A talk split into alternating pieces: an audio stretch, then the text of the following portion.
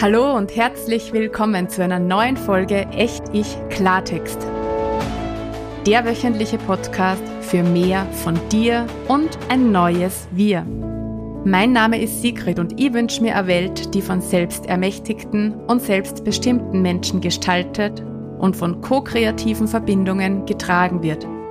Eine solche Welt braucht dich und mich, bewusst und in unserer ganzen Kraft.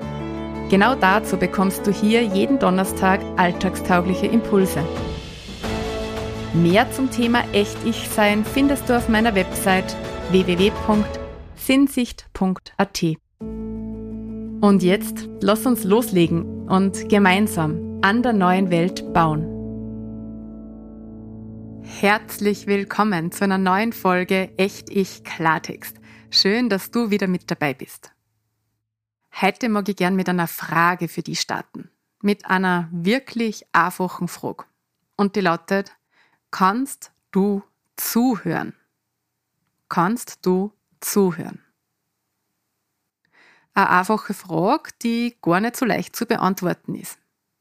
Ich meine, ich gehe jetzt einmal davon aus, dass du diese Frage ohne lang zu zögern einfach mit Ja beantworten wirst. Ja, sicher kann ich zuhören und das wird vermutlich auch so stimmen, weil sonst konntest du den Podcast jetzt auch nicht hören. Weil jeder Mensch, der Ohren und ein intaktes Hörorgan hat, kann zuhören. Also Worte des Gegenübers hören und aufnehmen und im Idealfall verarbeiten.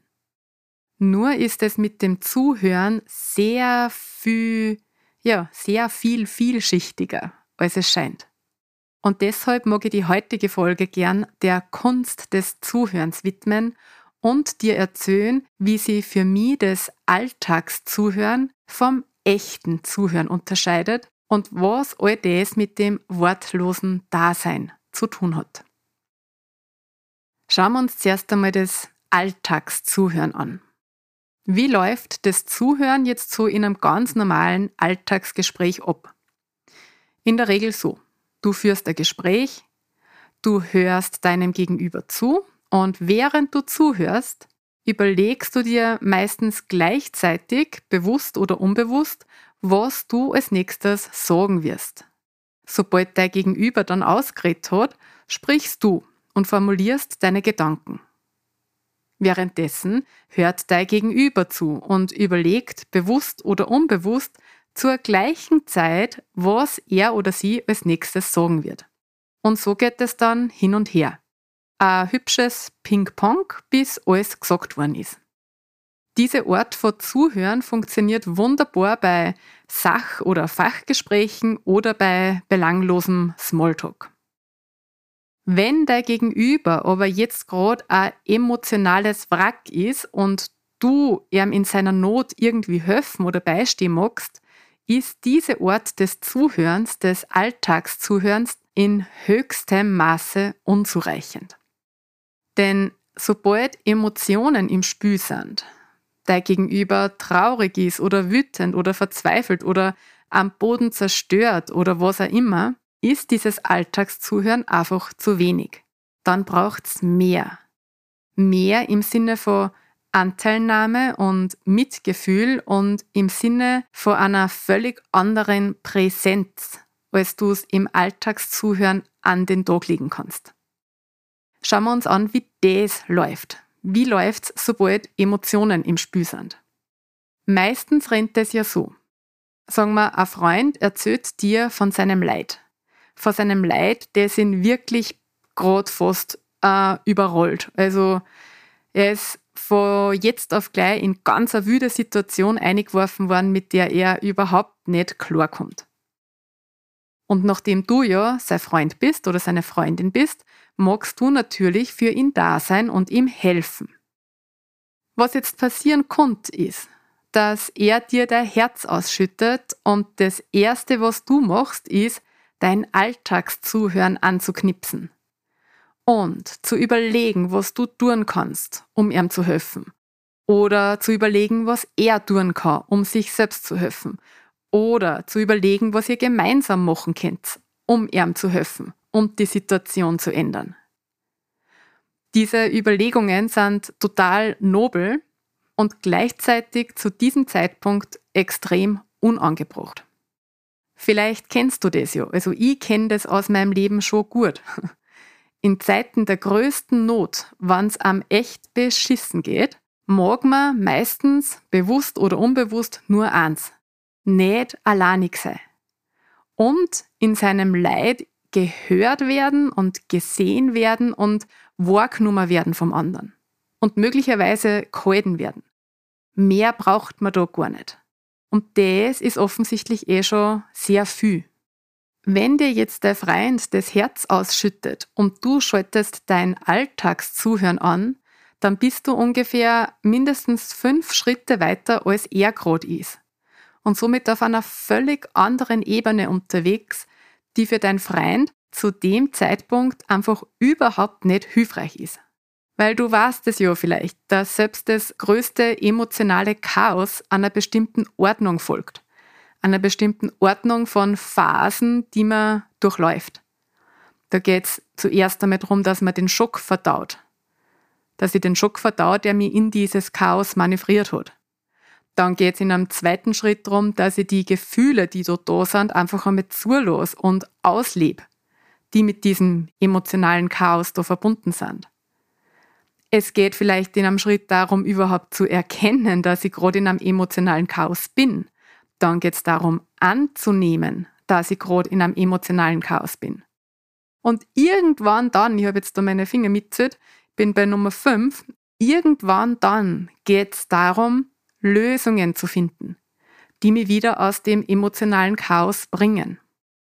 In unserem Beispiel strampelt dein Freund also nur in einem schwarzen Loch mitten in Phase 1 wüt herum und du machst auf volle Kraft voraus und ja, wir finden eine Lösung, wir schaffen das, yeah. Das passt einfach überhaupt nicht zusammen. Was dann passiert, ist das klassische, das Gegenteil von gut ist gut gemeint. Der Freund fühlt sich womöglich völlig unverstanden und nicht gesehen in seinem Leid und obwohl du da bist, fühlt er sich in seinem Chaos einfach allein. Was dann sogar dazu führen kann, dass er sie wieder verschließt und sie in sein Schneckenhaus zurückzieht. Und wieder, vielleicht kennst du es, wenn nicht, ich kenn's aus meinem Leben, in einem Schneckenhaus, das bis zur Decke mit emotionalem Chaos gefüllt ist, ist es echt nicht lustig, allein. Was kannst du also tun? Was du tun kannst, ist dass du die zu deinem Freund in diese erste Phase einfach einbeamst. Dass du ihn dort abholst, wo er gerade ist. Lass einfach all deine klugen Überlegungen und Ratschläge und Vorschläge und Tipps und Tricks und was weiß sie nur alles was, weg. Lass es weg. Verkneif dir auch das, ah ja, ich hab das einmal gehabt und mir ist es so ähnlich gegangen und mir hat damals der voll geholfen und mir hat damals das voll geholfen. Verkneift er diese ganzen Geschichten. Und auch, äh, probier mal das, vielleicht tut er das ja jetzt gut. Ist auch nicht angebracht. Und schon gar kein, ich kenne da eine gute Adresse. Hör einfach, was dein Freund zum Sagen hat. Oder nicht zum Sagen hat. Und sei da. Sei einfach da. Gspür die hin. Und vielleicht fehlen dir dann die Worte. Das macht nix, das ist okay. Halt's aus, dass dir die Worte fehlen. Weil wortloses, echtes Dasein kann unglaublich wohltuend und heilsam sein. Und vielleicht bist du dann auch vollkommen überwältigt von diesem Emotionschaos, in dem sich der Freund gerade befindet. Vielleicht bist du auch überwältigt von deiner Ratlosigkeit. Dann sag ihm genau das. Sag ihm, dass dir die Worte fehlen. Oder sag ihm, dass sie das gerade wirklich anstrengend und wie eine mega große Walze anfühlt, was er da gerade durchmachen muss. Sag ihm, dass du siehst und spürst, wie überfordert und traurig er gerade ist. Und sag ihm, dass du gern für ihn da sein magst, aber einfach nicht genau weißt, was du tun sollst. Und so kannst du ihn genau dort abholen, wo er gerade ist und eine echte Verbindung herstellen. Ein wortloses Dasein für jemand anderen kann am Anfang echt sehr, sehr ungewohnt sein, weil wir ja voll drauf trainiert sind, immer was tun zu müssen und immer was sagen zu müssen. Es gibt aber Situationen, in denen es einfach nichts zu tun oder zu sagen gibt. Situationen, die fast unerträglich sind. Situationen, in denen es einfach ums Dasein und ums den anderen nicht alleinig lassen geht. Und auch wenn das wortlose Dasein oft das Heilsamste ist, was du in einer solchen Situation tun kannst, so gibt's immer auch noch eine ganz einfache Frage, mit der du selbst in dieser totalen Chaosphase eine gute Unterstützung für deinen freien sein kannst.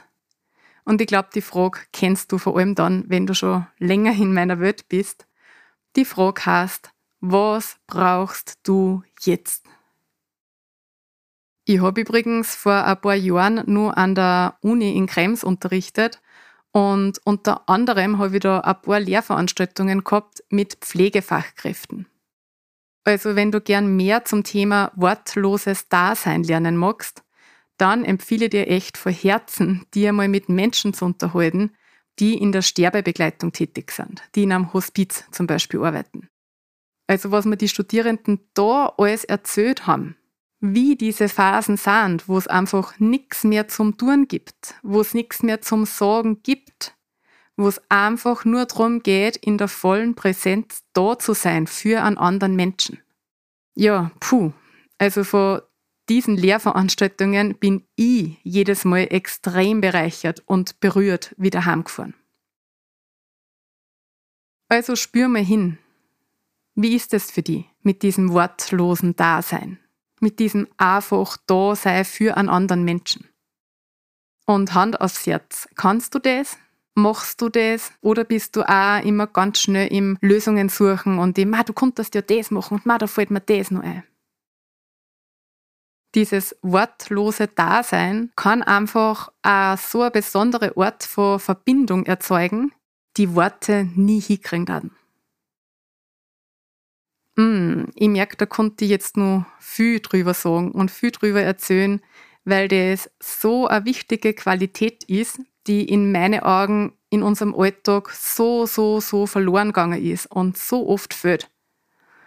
Und mal wieder, an die wir uns erinnern dürfen dass es nicht immer unsere Worte braucht, sondern dass es manchmal einfach nur uns selbst braucht. Dafür ganz. Im Mitgliederbereich warten heute wieder Vertiefungsunterlagen auf die. Diesmal warten zehn Tipps auf die, mit denen du diese Kunst des echten Zuhörens im Alltag üben kannst. Du findest dort auch einen Auszug aus einem meiner absoluten Lieblingsbücher, in dem die Kunst des echten Zuhörens so wunderschön beschrieben ist, wie für mich nirgendwo sonst. Und auch noch Buchempfehlungen, wenn du die in die Kunst des Zuhörens vertiefen magst. Wenn du ein bisschen tiefer eingehen magst in dieses wortlose Dasein. Gut, dann hoffe dass ich da mit dieser Folge Lust gemacht habe auf mehr echte Präsenz und auf mehr echte Präsenz beim Zuhören und ja Lust darauf, dich im wortlosen Dasein für andere zu üben. Teile die Folge gern, wenn sie dir ein Beitrag war und ich freue mich voll, wenn du nächste Woche wieder mit dabei bist. Bis dahin, alles Liebe, deine Sigrid.